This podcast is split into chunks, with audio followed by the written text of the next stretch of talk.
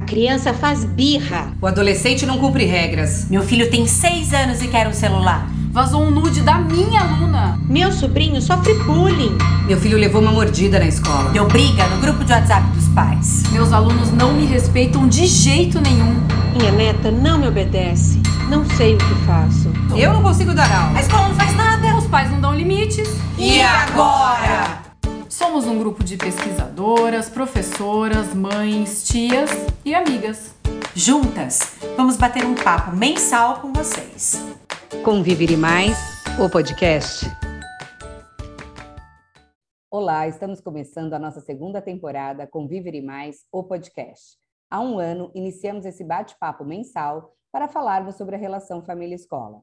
Conversamos com estudiosos e estudiosas das temáticas que abordamos. E desde o início deste ano, incluímos também os familiares e os profissionais que atuam na escola. Na primeira temporada, usamos as chamadas da nossa abertura. E a partir deste mês de agosto de 2021, traremos novas temáticas que foram sugeridas pelos educadores da escola e da família. Para o 11º episódio, considerando casos recentes envolvendo linchamentos virtuais, optamos por abordar as cyberagressões. Sabemos que esse já era um problema de convivência recorrente e preocupante tanto para as famílias quanto para as escolas. Porém, devido à pandemia, esses problemas se amplificaram. Somos uma equipe da Conviver Mais Assessoria e Formação, e como eu já falei, nosso objetivo é conversar mensalmente sobre a relação família-escola. Eu sou a Adriana Ramos e junto com a Soraya Campos, com a Thaís Bosa, que retorna da licença maternidade, e com a Mariana Tavares, que agora passa a integrar oficialmente nosso podcast, nós quatro bateremos um papo com vocês.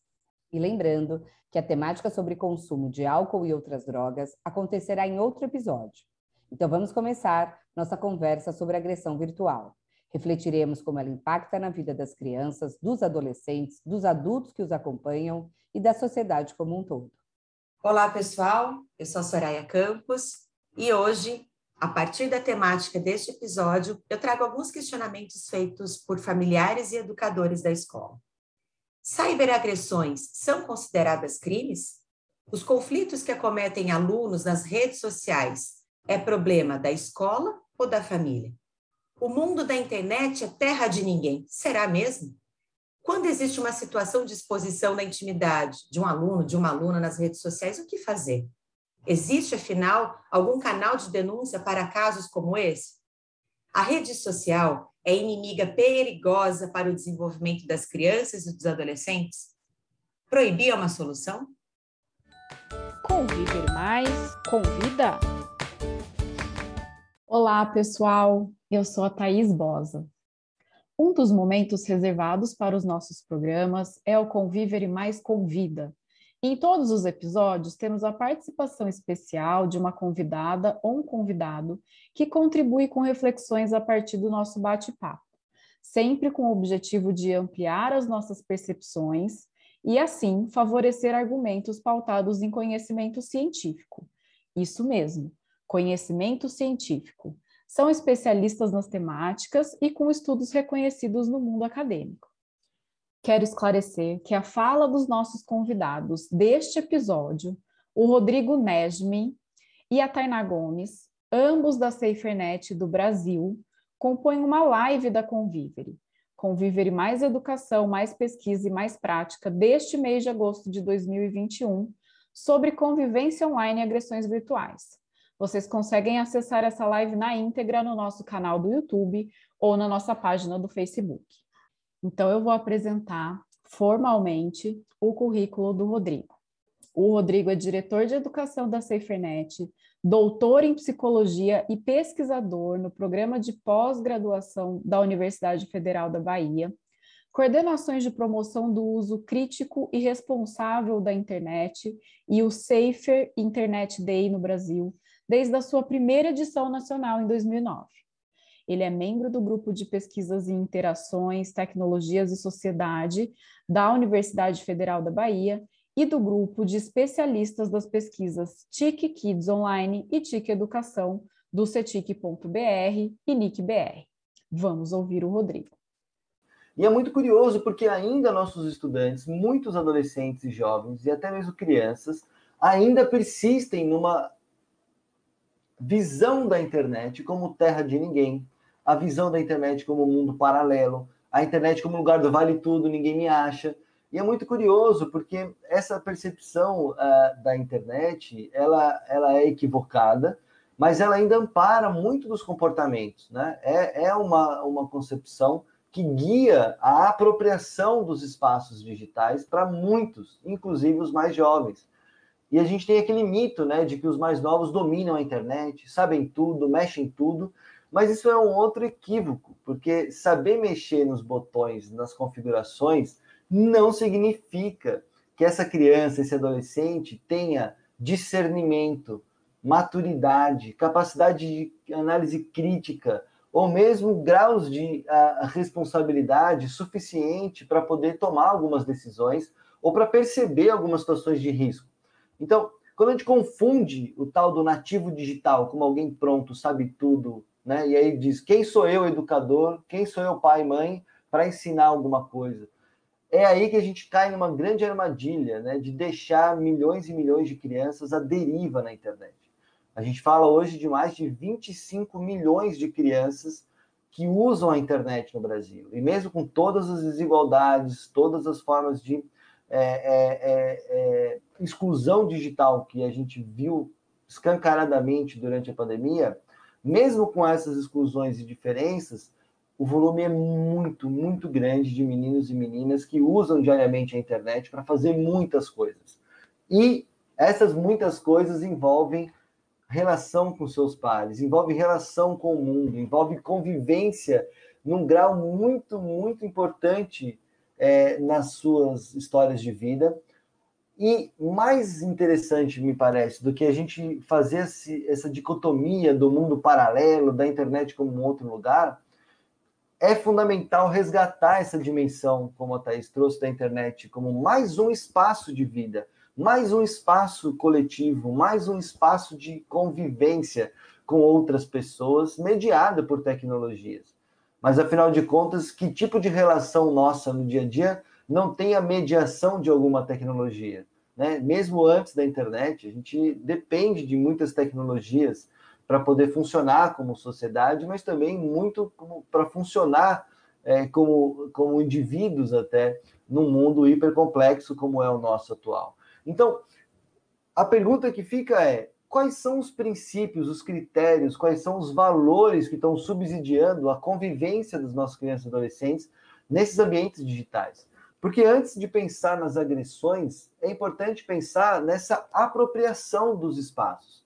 Desfazer de uma vez por todas essa ideia da internet como terra sem lei e se apropriar da internet como espaço de direitos, a internet como um espaço de convivência. Isso parece simples, mas é, ainda há muita força nessa percepção é, entre os próprios estudantes e a gente tem trabalhado para poder mudar é, essa percepção. Agora eu vou apresentar o currículo da Tainá Gomes. Ela é embaixadora jovem do programa Cidadão Digital da SaferNet. Graduando em Psicologia pela Universidade Federal de Sergipe, atriz em formação, escritora, poeta.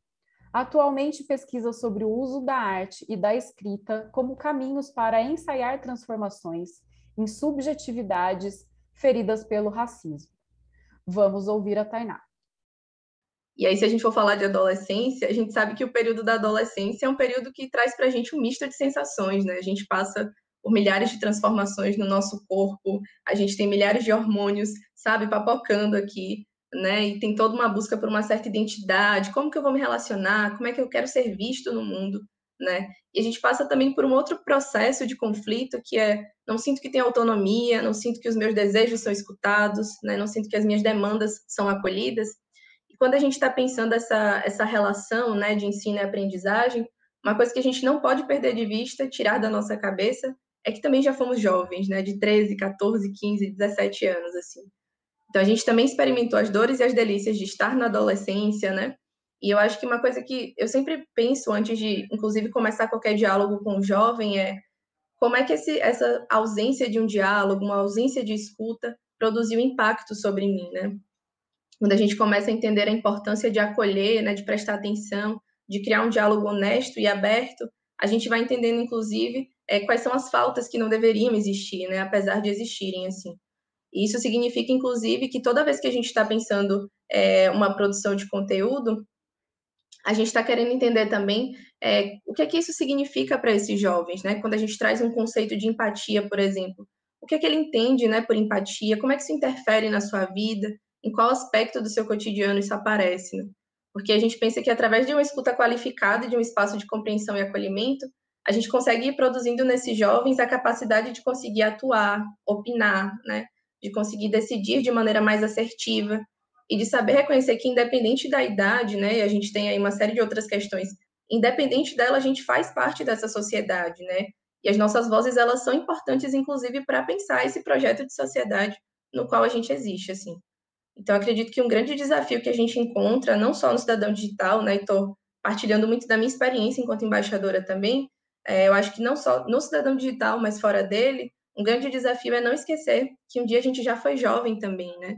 E que as nossas ideias, os nossos desejos existiam e, apesar de nem sempre serem acolhidos, permanecem com a gente. Então, a ideia é de quando a gente pensa a produção de um conteúdo, né, de um encontro, né, com esses jovens, a gente consiga inclusive reafirmar sempre que a gente constrói a cidadania juntos e juntas e que a nossa voz é super importante e tem um impacto na sociedade na qual a gente existe também, né? E aí, assim, cada vez que a gente vê uma mãozinha se levantando nas ações, né, alguma coisa escrita no chat dizendo olha que bom que eu consegui falar sobre isso aqui sem me sentir julgada. Eu particularmente assim, que eu entendo que não tem como falar de educação se junto a isso a gente não conseguir ter disposição, afeto, escuta e compreensão, né? E eu acho que é importante ressaltar isso, inclusive porque a gente não trabalha os assuntos de maneira proibitiva no cidadão digital, sabe? A gente está falando assim de prevenção, de formação crítica, mas eu acho que uma coisa que é super importante é entender que a gente não constrói pontes proibindo passagens, né? Mas eu acho que é super importante da gente estar tá reafirmando isso assim, porque inclusive toda vez que eu converso, né, para trazer uma experiência minha assim, toda vez que eu converso com as minhas primas mais novas, elas sempre falam, né? É, gosto de conversar contigo porque você me escuta, né? Você me acolhe antes mesmo de se reafirmar no lugar de quem sabe muito mais do que eu, né? Então, eu acho que sempre que eu vou dialogar e quando a gente vai pensar um diálogo, uma coisa que me bate na cabeça é com quem eu gostaria de dialogar, sabe? Com alguém que vai me apontar o dedo e não vai me permitir falar, ou alguém que, por mais que discorde da minha atitude, vai conseguir me ouvir para poder me ajudar, né? Então, a gente está pensando num processo de educação que acolha e que escute e que entenda a importância, inclusive, de realizar esse, esse acolhimento, né? E uma coisa que a gente aprende muito é que a nossa capacidade crítica ela precisa ser aguçada, né, com essas ferramentas, esses conteúdos que a gente aprende, mas que junto a isso é importante aguçar também a nossa sensibilidade, né? Principalmente porque quando a gente está falando dessas questões que envolvem o ambiente virtual, a gente também está falando de lugares de vulnerabilidade, né, de lugares de sofrimento, porque existe uma série de violências que vão ocorrendo com a gente. Então, inclusive a gente escuta muitos relatos, né, durante as ações, quando a gente vai tocar em assuntos como bullying, cyberbullying, então, se a gente consegue entender os conceitos, mas não tem sensibilidade para acolher, a gente não consegue, de fato, né, construir ali uma ponte de diálogo efetiva. Então, acho que uma coisa que é super importante também é pensar uma educação que consiga aguçar a nossa sensibilidade para acolher aquilo que é trazido enquanto relato, enquanto experiência de vida, né? Meninas, ouvindo a fala do Rodrigo, acho que tem alguns pontos que são bem importantes, tanto para os profissionais da escola quanto para os familiares pensarem. E um que eu queria destacar aqui essa questão de muitas vezes nós acharmos que as crianças têm um grande conhecimento, é, são nativos digitais, como ele disse, e que por conta disso o papel do adulto acaba sendo muito mais de um espectador, que o adulto pode fazer é, intervenções é, rasas ou nem fazer intervenções quando se trata desse ambiente né, da internet. Quando na realidade é exatamente o contrário. As crianças, apesar de terem destreza, como disse o Rodrigo, né, em manipular, em mexer, em conseguir abrir aplicativos muito mais do que nós adultos, elas não têm uma capacidade cognitiva que dê conta de perceber perigos que acontecem na internet, de perceber situações que são mais subjetivas.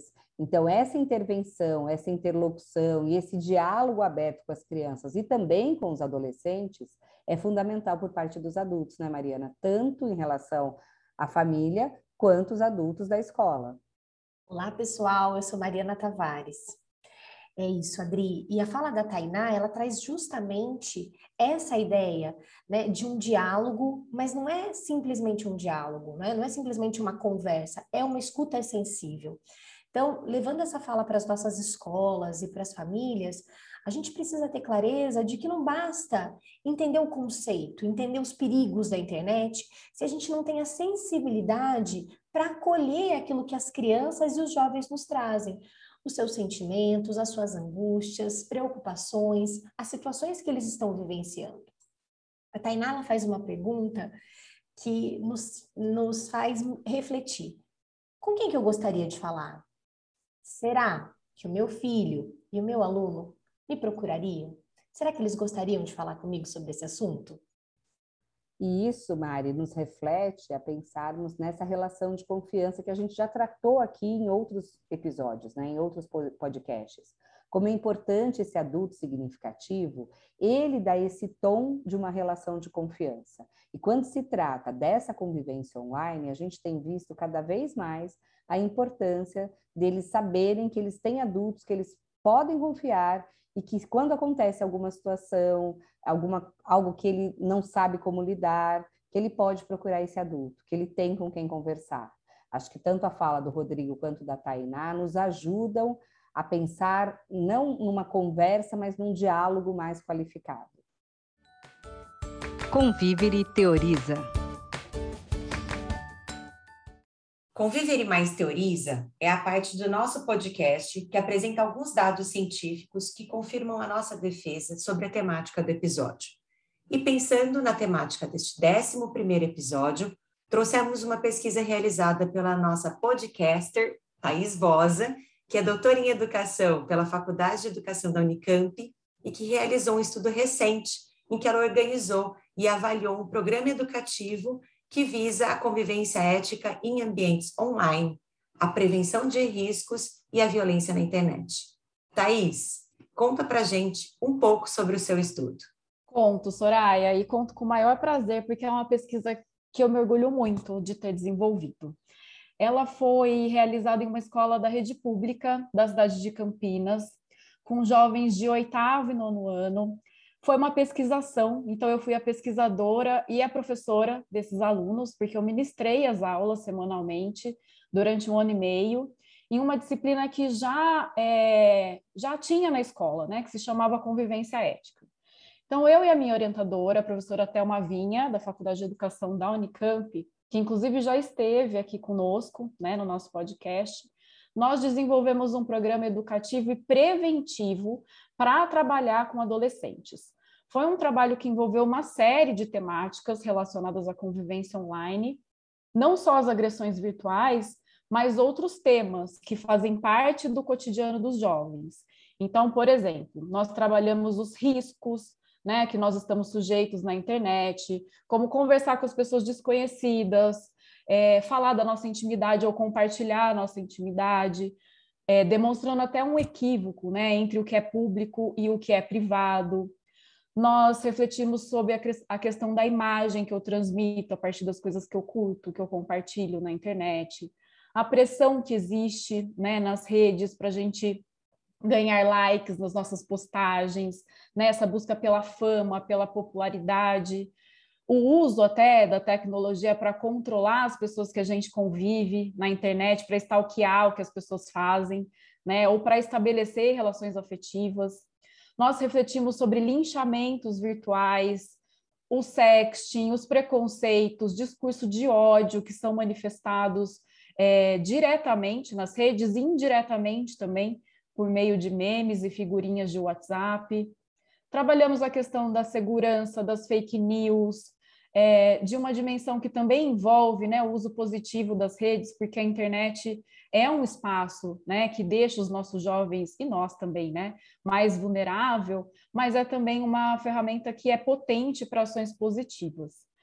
Então, no nosso programa, a gente teve o objetivo é, de, de, propor né, atividades em que a gente trabalhou a questão dos valores morais, das competências socioemocionais, é, como o respeito, a empatia virtual, o diálogo, a, a, o pensamento crítico, né? A gente olhar para as coisas que a, que a gente vê na internet de forma crítica, o autoconhecimento, enfim, né, são valores e competências que a gente considerou importante né, dentro de um trabalho nessa área.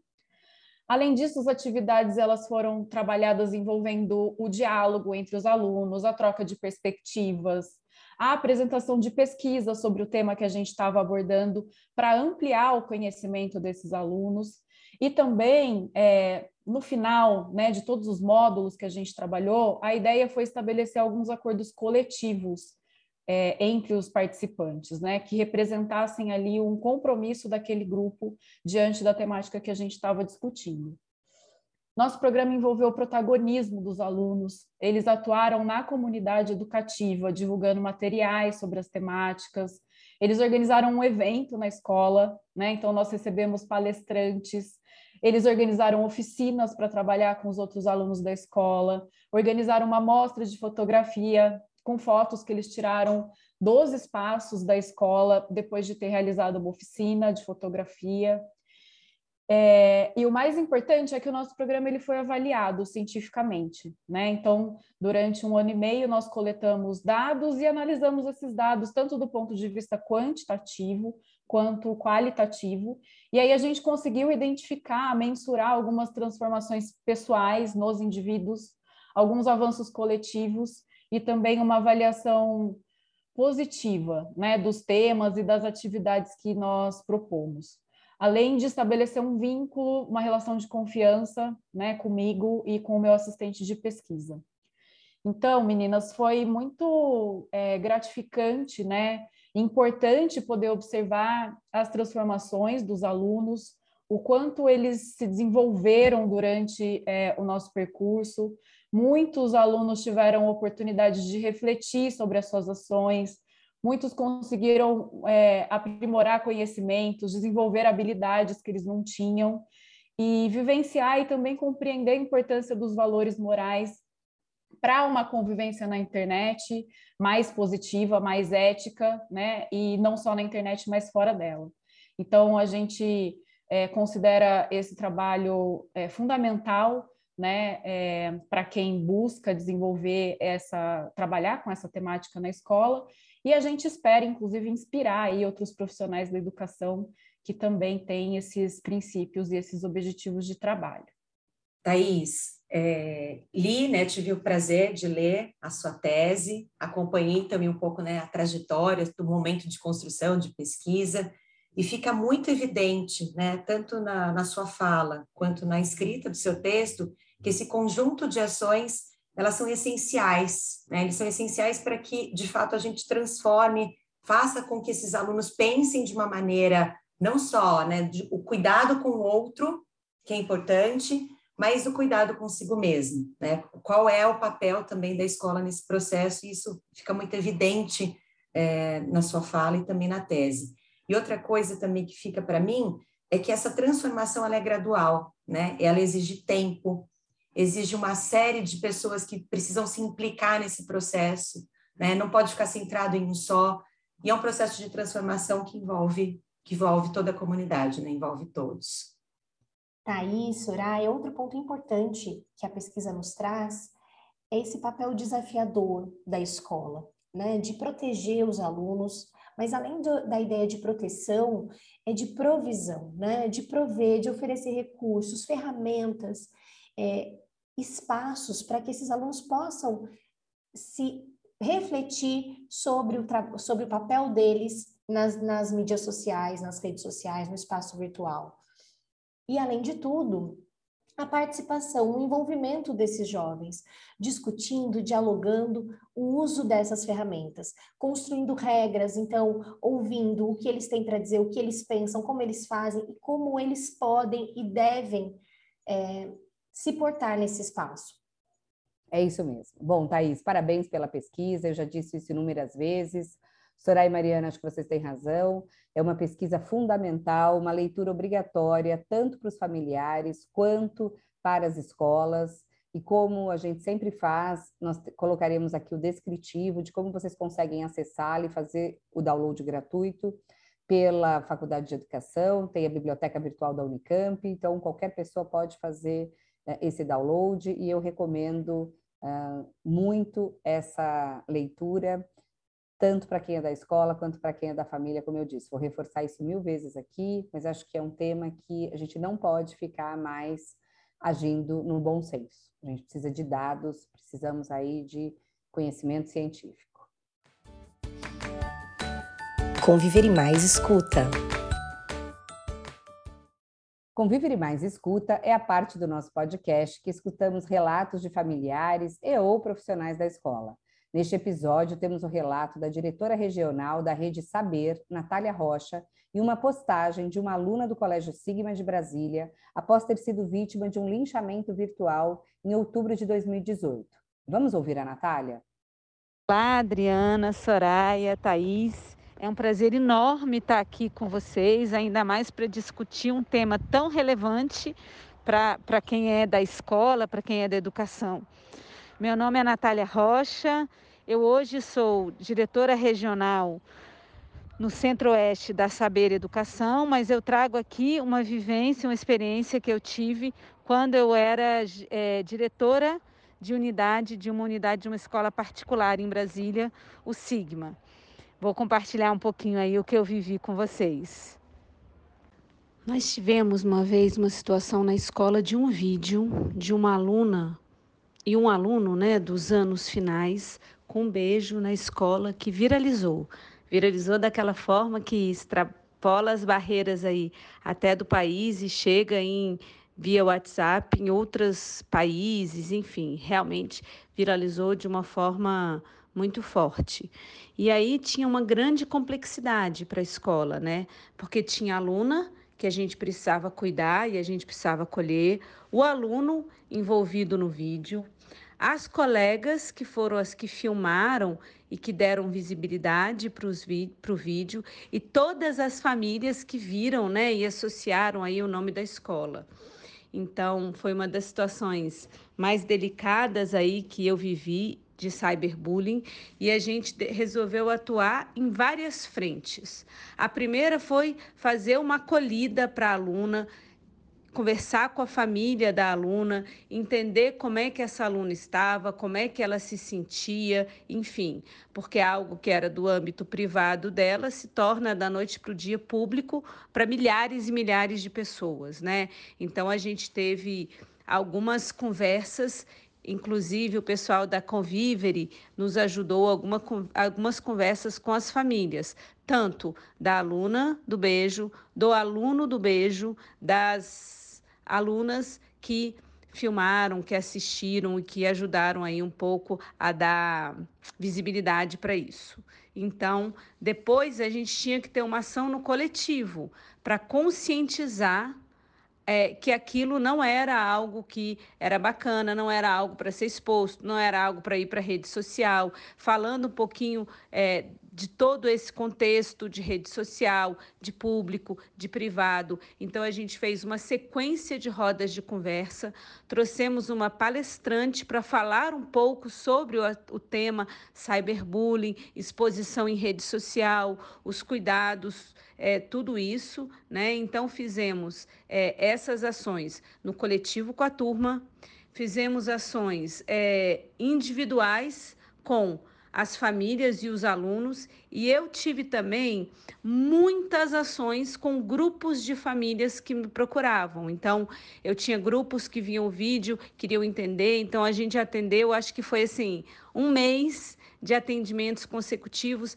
tentando explicar um pouco para as famílias o contexto, os cuidados, a delicadeza, a sensibilidade do assunto que a gente estava tratando. Né? Então, a gente teve aí um conjunto de ações que foram muito importantes e eu sinto que é, a gente, a atuação da escola, a escola se colocar à frente, a escola assumir né, que aquilo diz respeito a ela sim, que era papel dela cuidar disso, que ela precisava cuidar dos múltiplos fatores que a gente tinha envolvido ali, foi um fator decisivo para como a situação se encaminhou. Todas as rodas que a gente fazia de conversa sobre o tema, eu era diretora à época, entrei em todas as turmas conversei com todas as turmas sobre o vídeo, conversei com todas as turmas sobre os cuidados que eles precisam ter, conscientizar muito os alunos de que, ao compartilhar um conteúdo desses, eles também estão fazendo a coisa errada. Né, o quanto é importante que eles tenham noção de que eles não podem colaborar para que aquele vídeo viralize. Então, a gente teve é, essa ação com todos os alunos. Foi fundamental o trabalho da coordenação pedagógica, o trabalho da orientação educacional também muito próximos, acolhendo os alunos, recebendo as famílias, entendendo, usando, eu lembro de uma conversa que o coordenador teve com um grupo de alunas que viralizou, tentando que se coloque no lugar da outra pessoa. Como é que você se sentiria se você tivesse naquele lugar, se fosse a sua imagem, se fosse o seu vídeo? É isso foi muito, muito, muito importante também para que as pessoas entendessem o contexto como um todo. Foi um dos meus momentos mais difíceis enquanto gestora, é, foi um, um, muito difícil, mas eu também acho que foi um momento de maior aprendizado. Né? Aprendemos todos juntos. Os alunos aprenderam muito, é, a gestão, a coordenação, a orientação aprendeu muito dessa sensibilidade, inclusive as famílias, né, para entenderem um pouquinho da responsabilidade que elas têm quando elas compartilham, quando elas dão luz a esse tipo de movimento e o quão danoso isso é para o jovem, né, para o adolescente, para a criança, o quanto que isso é danoso e quais as consequências que a gente tem que lidar depois. Então, apesar de ter sido os momentos mais difíceis, eu acho que foi um momento de grande aprendizagem. Nas conversas, a gente teve conversas com as famílias da aluna, do aluno, das outras alunas envolvidas, né? E, e é, entender e trazer um pouco desse outro contexto foi muito, muito importante para o crescimento de todos na situação. Né? Acho que é, o conflito leva ao desenvolvimento e esse foi um dos maiores conflitos onde eu vi a escola mais se desenvolvendo e conseguindo acolher aos alunos e trazer para eles um crescimento e uma reflexão que é muito importante nesses cenários aí de redes sociais, de cyberbullying e tudo isso. Bom, depois desse áudio da Natália, eu gostaria de ler um desabafo que foi publicado nas redes sociais, feito por uma aluna de um sexto ano isso aconteceu em outubro de 2018, como eu já disse anteriormente.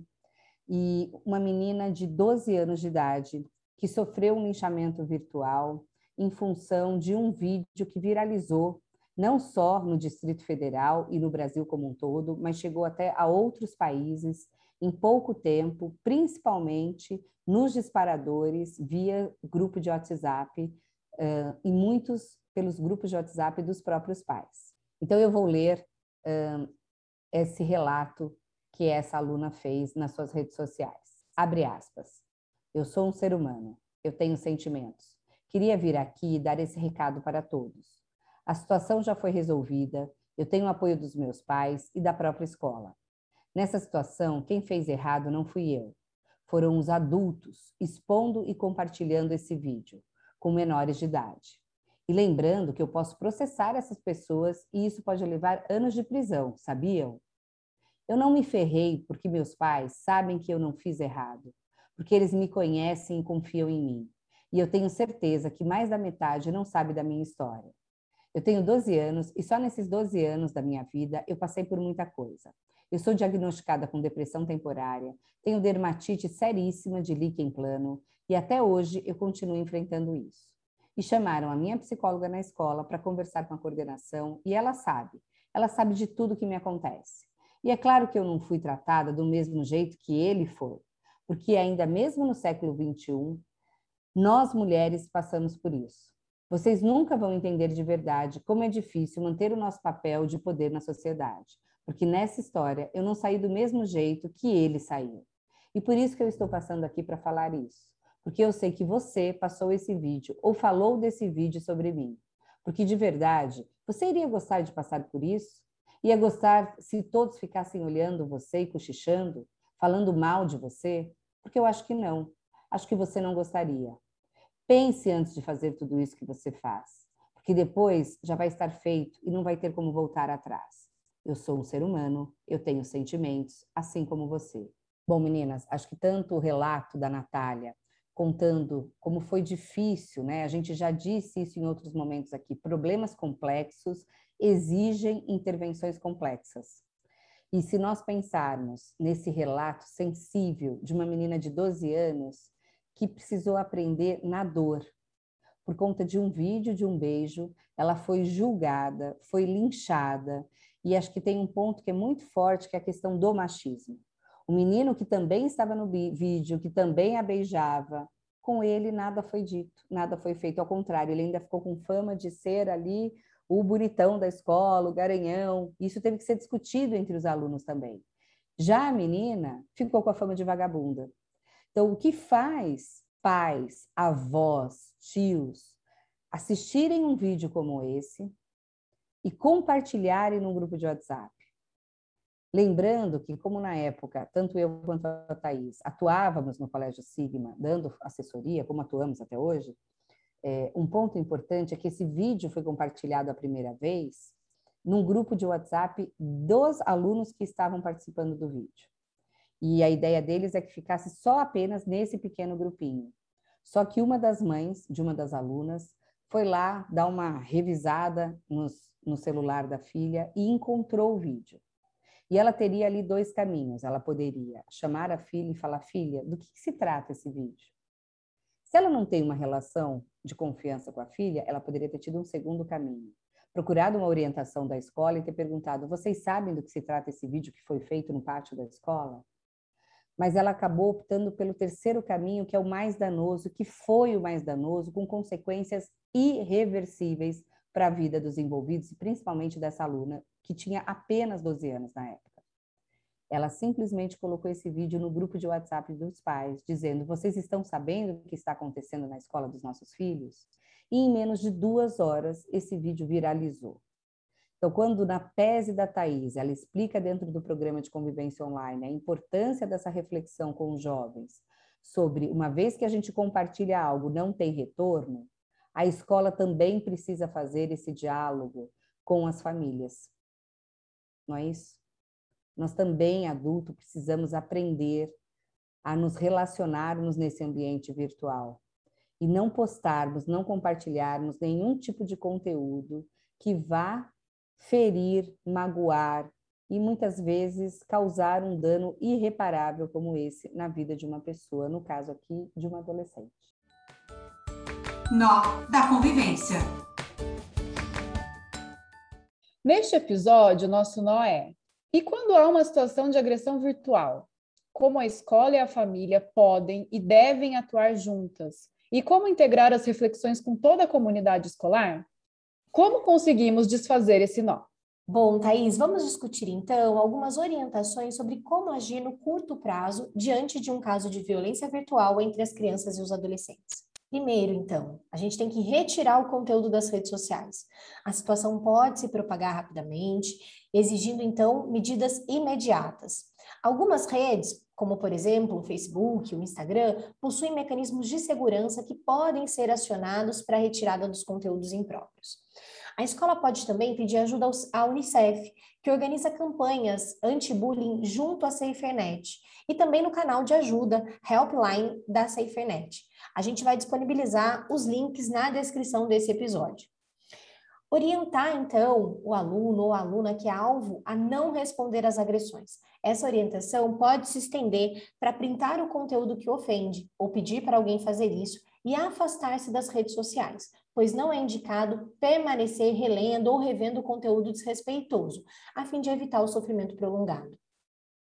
Incentivar quem é alvo a falar sobre o que é sentido.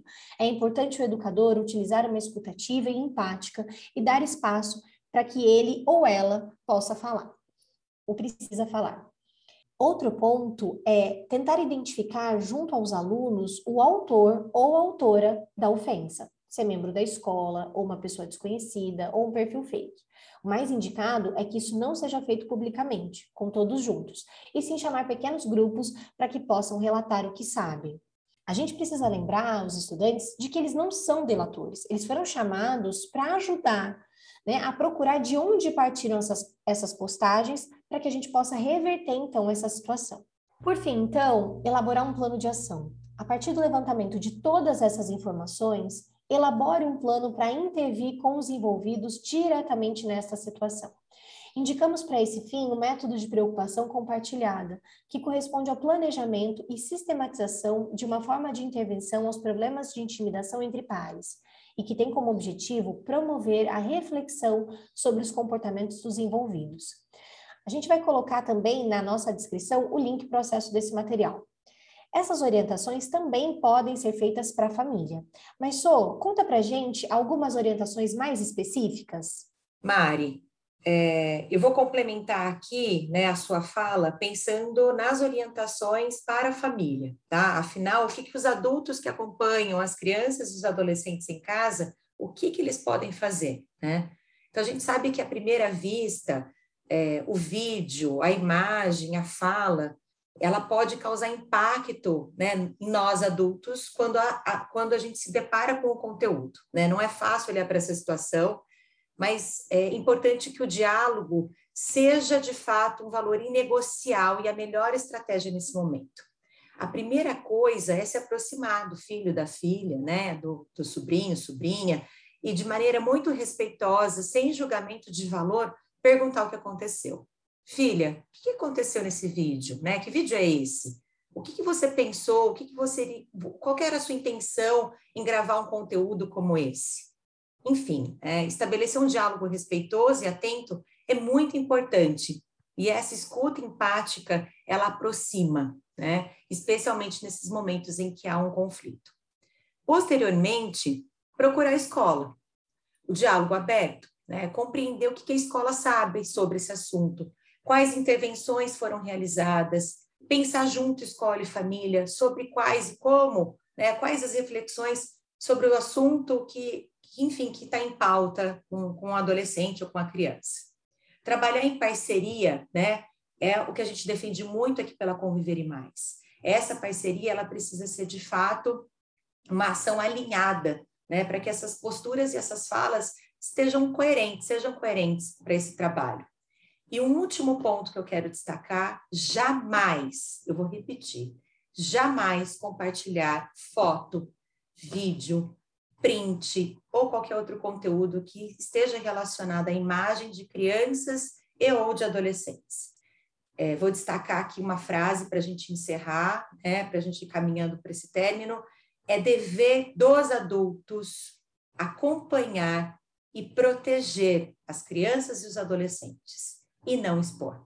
É, né, Soraya? Eu acho que é importante a gente enfatizar que nós somos os adultos da relação né? E o nosso dever é proteger os nossos filhos, filhas, alunos e alunas.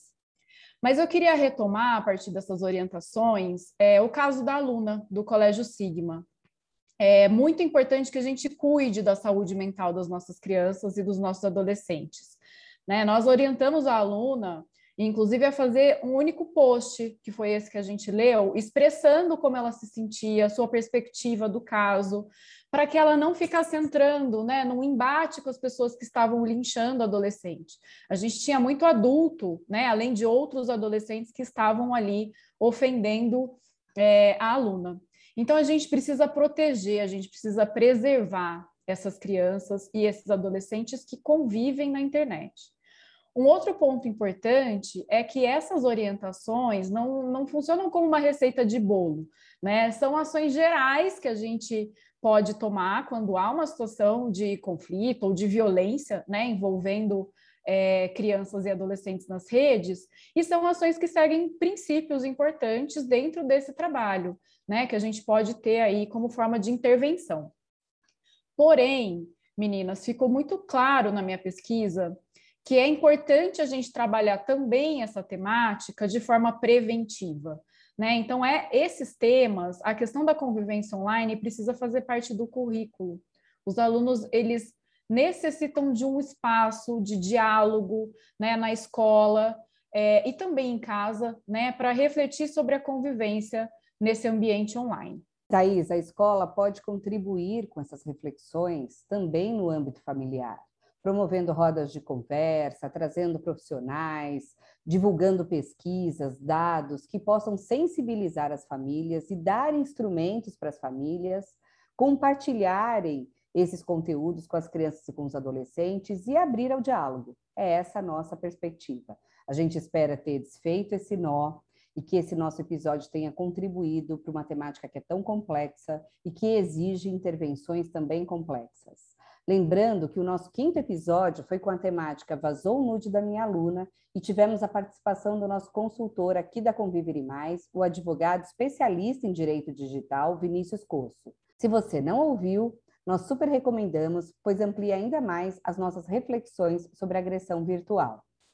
Bom, então chegamos ao fim de mais um episódio e para encerrar, nós vamos terminar com uma frase retirada da tese de doutorado aqui da nossa parceira, a Thais Bosa, a tese intitulada Adolescentes e Interações Online, uma proposta de intervenção educativa visando a convivência ética virtual, publicada em 2021 pela Faculdade de Educação da Unicamp.